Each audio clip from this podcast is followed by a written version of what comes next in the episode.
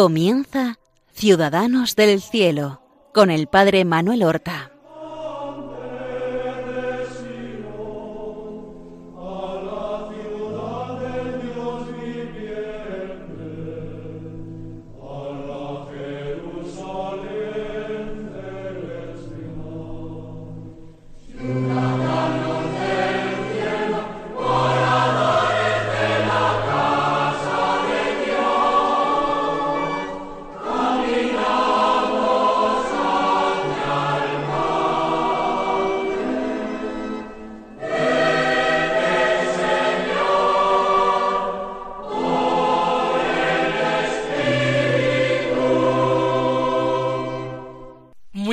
Días, mis queridos hermanos, oyentes de este programa Ciudadanos del Cielo, que realizamos cada martes para acercarnos a la vida y a las virtudes de nuestros hermanos los santos.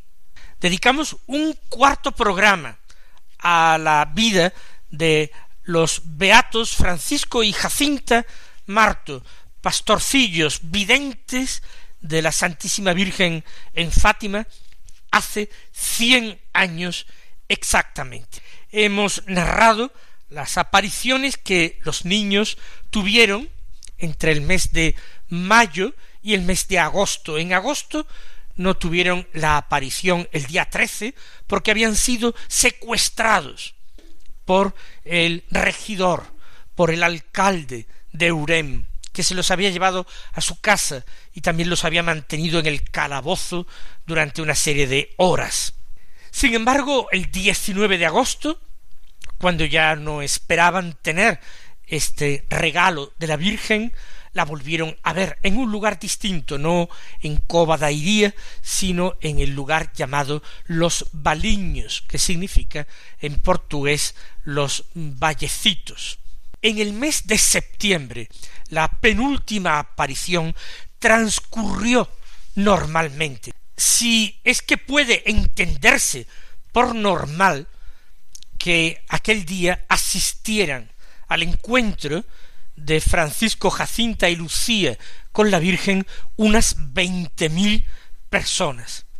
Un número extraordinario. Y eso que el mes anterior, habiendo acudido unas seis mil, no se había producido ese encuentro porque los niños no estaban. La aparición de septiembre no aportó nada nuevo, nada original, nada especialmente de relieve. La Virgen reiteró que haría en la última aparición un milagro para que todos se convencieran. Y también la Virgen determinó qué es lo que se hacía con un dinero que se había recogido como limosnas en el lugar. Lucía se lo preguntó y ella dijo que con ese dinero se hicieran unas andas para llevar la imagen de la Virgen del Rosario y que la otra mitad se empleara en la construcción futura de una pequeña capilla. Vistas las cosas como estaban, el peligro para los niños era evidente. Se había creado una expectativa tremenda acerca de un posible milagro en el mes de octubre. Eso hizo que los padres de los niños temieran por ellos. ¿Qué pasa si todo había sido una equivocación, un error? ¿Qué pasa si no ocurría ningún milagro o nada que se reconociera como milagro? ¿Qué pasaría si la gente entonces reaccionase de una forma airada y arremetiese contra ellos? Porque en el mes de octubre, a pesar de que aquel 13 de octubre llovía, se juntó una multitud extraordinaria que se calculaba en casi setenta mil personas un número extraordinario, y es un número que no está exageradamente calculado, sino que es realista. En un determinado momento, Lucía gritó a la gente que cerraran los paraguas, y inmediatamente después tuvo lugar la aparición de la Virgen, como siempre después de aquel destello luminoso que los niños percibían. ¿Qué quiere usted de mí? le preguntó Lucía a la aparición. Y la Virgen respondió Quiero decirte que construyan aquí una capilla en mi honor. Soy la Virgen del Rosario. Es la primera vez que la Virgen María se identificó como tal, aunque los pastorcillos lo supieron desde el primer encuentro. Quiero que continuéis rezando el rosario todos los días. La guerra va a terminar y los soldados regresarán pronto a sus casas. Lucía le dijo que tenía muchas peticiones que les había encargado la gente a los pastorcillos y le preguntó a la Virgen si iba a concederlas. Y la Virgen les dijo unas sí y otras no. Es necesario que los hombres se enmienden y pidan perdón por sus pecados. Y después, con una expresión triste, la Virgen añadió que no ofendan más a Dios, que ya está muy ofendido. Y este fue el final de las apariciones, esta revelación de que ella era la Virgen María, que pedía la construcción de una capilla en su honor en aquel lugar, que se continuara rezando el rosario y el anuncio de que la guerra iba a terminar muy pronto. También esa exhortación al arrepentimiento y a la conversión, que no ofendan más a Dios, que está ya muy ofendido. Y entonces la Virgen separó sus manos y señaló hacia el sol, mientras ella desaparecía. En ese momento se abrieron las nubes, lució el sol, la gente, alertados por Lucía, miró hacia el sol. El sol se podía contemplar, semejaba un disco de plata, no hería los ojos. Pero entonces comenzó a girar vertiginosamente. Lo hizo al menos por tres veces, lanzando destellos de colores que se reflejaban en la cara de la gente, en las plantas, en el suelo, y la gente estaba así, embelesada, mirando aquel espectáculo, y en un cierto momento pareció como si el sol se desprendiera de su lugar y cayera sobre la tierra, haciendo un movimiento en zigzag hacia abajo. La gente gritó llena de terror, muchos se arrodillaron, pidieron misericordia, pidieron confesión, creyeron, generalmente mucha gente llegado el momento del fin del mundo. Y lo más interesante es que este fenómeno, que por supuesto no fue captado por ningún observatorio astronómico, no tuvo eh, lugar una realidad objetiva de movimientos extraños en los astros, ¿no? Sin embargo, fue visto a muchos kilómetros de distancia, a pueblos que se situaban eh, a veinte y a cuarenta kilómetros de distancia. La vida de los niños a partir de entonces se transformó extraordinariamente. Ellos habían emprendido un camino de penitencia tremendo. Por ejemplo, en una ocasión habían encontrado una cuerda, una soga, basta seguramente para emplearla con los animales de, de carga o de tiro, y refregándola contra las aristas de una piedra habían logrado cortarla y hacer tres trozos, y cada uno de los niños se quedó un trozo y la ataba esa cuerda a la cintura como un cilicio dentro de sus ropas. Les hacía mucho daño. La Virgen, en la aparición de septiembre, en la quinta, les pidió que no mantuvieran la cuerda durante la noche, que pudieran descansar. Solamente en su última enfermedad, Francisco llamó a Lucía y estando a solas con ella, sacó de debajo de las ropas de cama su cuerda y le pidió a Lucía que se la llevara para que no la viera su madre. Lucía observó que tenía manchas de sangre y reconoce al cabo del tiempo con dolor que ella la destruyó, la quemó para que no la viera nadie. Se perdió una extraordinaria reliquia de Francisco. También hacían otro tipo de penitencias con la comida creo haber contado ya cómo un grupo de niños, hermanos, que habían quedado huérfanos en la cercana, en una cercana aldea, en un caserío, iban pidiendo limosna porque su situación era desesperada. Y nuestros pastorcitos un día les dieron la merienda que llevaban. No era la merienda, era verdaderamente el almuerzo, porque ellos no regresaban a su casa hasta casi el caer el sol. Por la tarde ya comían en la cena. Como aquellos niños se vieron tan bien tratados, ya iban todos los días expresamente a buscarlos para pedirles comida. Y los pastorcitos nunca compartieron su comida, sino que movidos por ese amor y esa compasión, se la daban toda. Por eso digo que no la compartían, porque no le daban una parte, sino le daban todo lo que llevaban y ellos pasaban hambre. Lo que es peor, a veces pasaban sed, porque hacían la mortificación de no beber.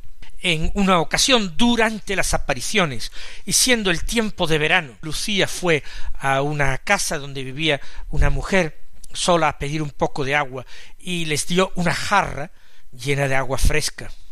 Ella la llevó a los compañeros, pero Francisco decidió que él quería ofrecer, seguir ofreciendo ese sacrificio por los pecadores y para consolar a Jesús. Y entonces se le pasó el agua a Jacinta, que movida por el ejemplo de su hermano, tampoco quiso beber.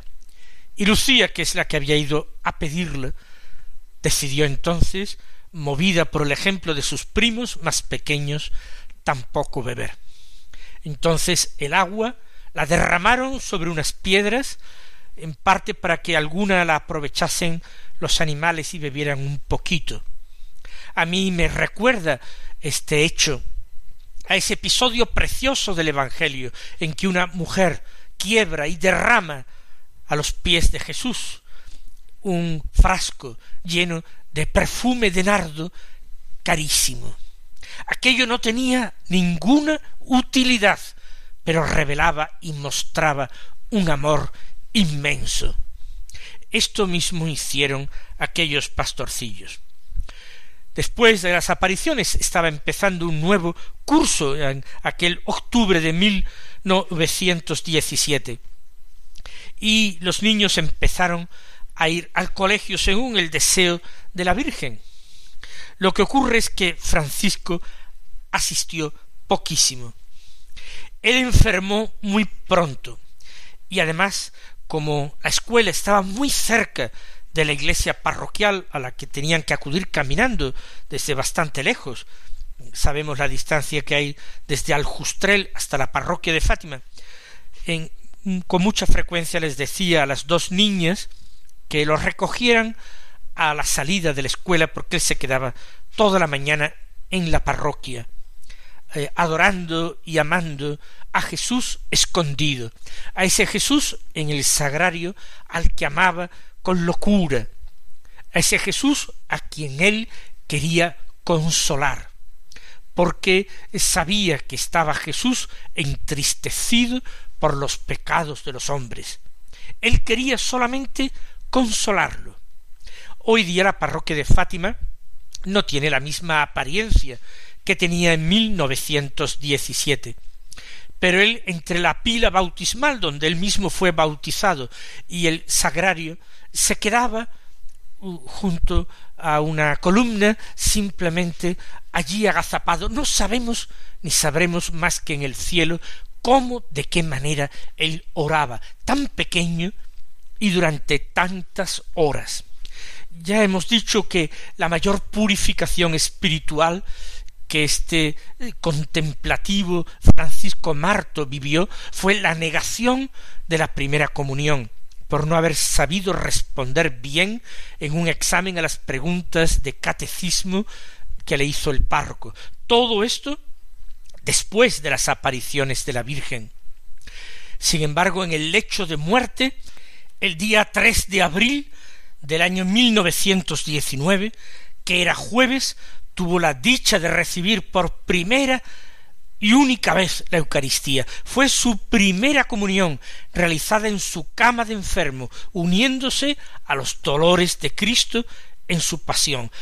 Le dejó lleno de gozo y llegó a comentar si sería posible al día siguiente que volvieran a traerle la comunión. Pero su madre se quedó callada y miró con pena, con tristeza hacia otro lado. Presentían su muerte cercana. Francisco captó inmediatamente la idea y por no apenar más a su madre y a todos con aquel deseo expresado de comulgar otro día más, se cayó. Y efectivamente, al día siguiente, 4 de abril de 1919, que era viernes, el día en que murió el Señor, y era además primer viernes de mes. El que había querido consolar el corazón de Cristo subió al cielo. Tenía exactamente diez años y diez meses de edad.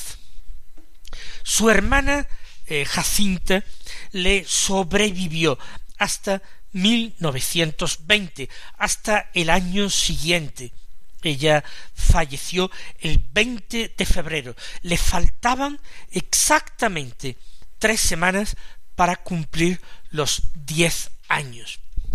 Y ella, la purificación extraordinaria fue su terrible enfermedad, porque esa gripe derivada en pleuresía cursó de una forma particularmente dolorosa y virulenta, con una llaga tremenda en el costado.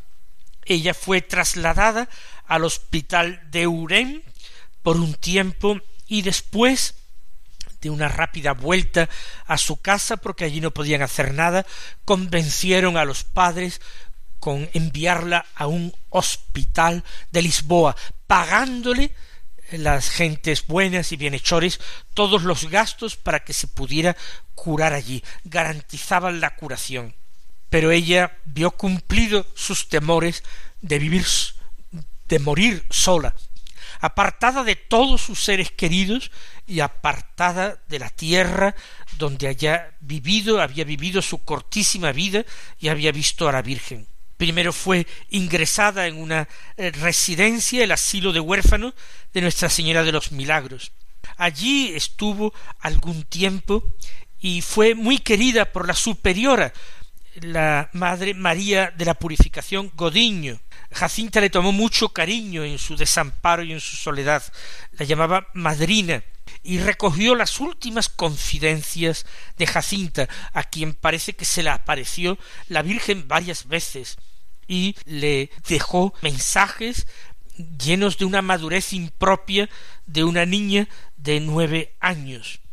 El empeoramiento de su enfermedad llevó a que la trasladaran al hospital, lejos de esa madrina, Godiño, y murió efectivamente de noche y sola, sin ningún testigo, la encontraron ya muerta en la cama. Había solicitado el día anterior la gracia de confesar y comulgar, pero se estimó que no había peligro inmediato de muerte y se le dijo que, que otro día, que al día siguiente lo recibiría. Y ella a quien la Virgen le había revelado la fecha exacta de su muerte, lo aceptó, esa purificación tremenda, y sola, de noche, en su cama del hospital, murió. Y no fueron estos todos sus sufrimientos y esta soledad. Las curas eran terriblemente dolorosas y por su corta edad y con los conocimientos médicos de la época no se le podía administrar anestesia, con lo cual hubo verdaderas carnicerías en su cuerpecito sin anestesia.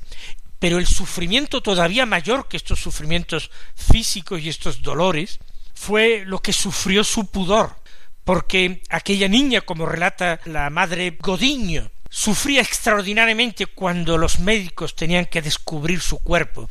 Ella tenía un sentido del pudor extraordinario y lloraba lágrimas y lágrimas y lágrimas de vergüenza cuando los médicos tenían que examinarla, tratarla o curarla. Este fue el temple de aquellos niños. ¿eh? Tres semanas le faltaban para los diez años. Francisco, diez años y diez meses. En tan poco tiempo habían recorrido un largo trecho de amor, de fidelidad, de vivencia heroica de las virtudes, de la fe, de la esperanza y de la caridad, pero también de la fortaleza, de la paciencia, de la humildad. En todo ello destacaron. Después de las apariciones, uno de los sacrificios o penitencias más grandes que encontraban era el número exagerado y continuo de visitantes, curiosos, a veces tremendamente inoportunos, impertinentes, que venían a Fátima y ya querían ver a los niños. El día eh, trece de octubre, el día del milagro del sol, a Lucía casi le arrancaron las trenzas, porque todo el mundo quería tocarla, cogerla, tirar de ella. A Jacinta llorando se la habían llevado a hombros a su casa, pero una y otra vez, una y otra vez venían visitantes, les pedían cosas. En una ocasión una señora se arrodilló a los pies de Francisco, pidiéndole la bendición, oración, intercesiones. Francisco, que era quizás el más tímido de todos ellos, no podía hacer que la señora se pusiera de pie. Entonces se puso de rodillas y invitó a la señora a rezar con él el Padre Nuestro. Hubo verdaderamente milagros obrados en vida por la fe y la oración sencilla de los pastorcillos. Lucía les sobrevivió mucho tiempo, hasta el año 2005, el año en que murió el santo Papa Juan Pablo II. Ella murió en febrero y, por supuesto, tenía que ser el día 13. El 13 de febrero del año 2005 falleció Lucía en el Carmelo de Coimbra, donde ella era monja. Hubiera cumplido muy poco después los noventa y ocho años. Hubiera cumplido al mes siguiente de su muerte noventa y ocho años. Murió con noventa y siete. Pero de Lucía no hablamos más y de las revelaciones extraordinarias que tuvo del Inmaculado Corazón de María, porque no es nuestro objetivo, sino solamente hablar de los santos, de los beatos que ya han recibido el reconocimiento de la Iglesia, como es el caso de Francisco y Jacinta. Mis queridos hermanos, que sigamos por la senda que nos mostraron los santos con sus vidas. El Señor os colme de bendiciones.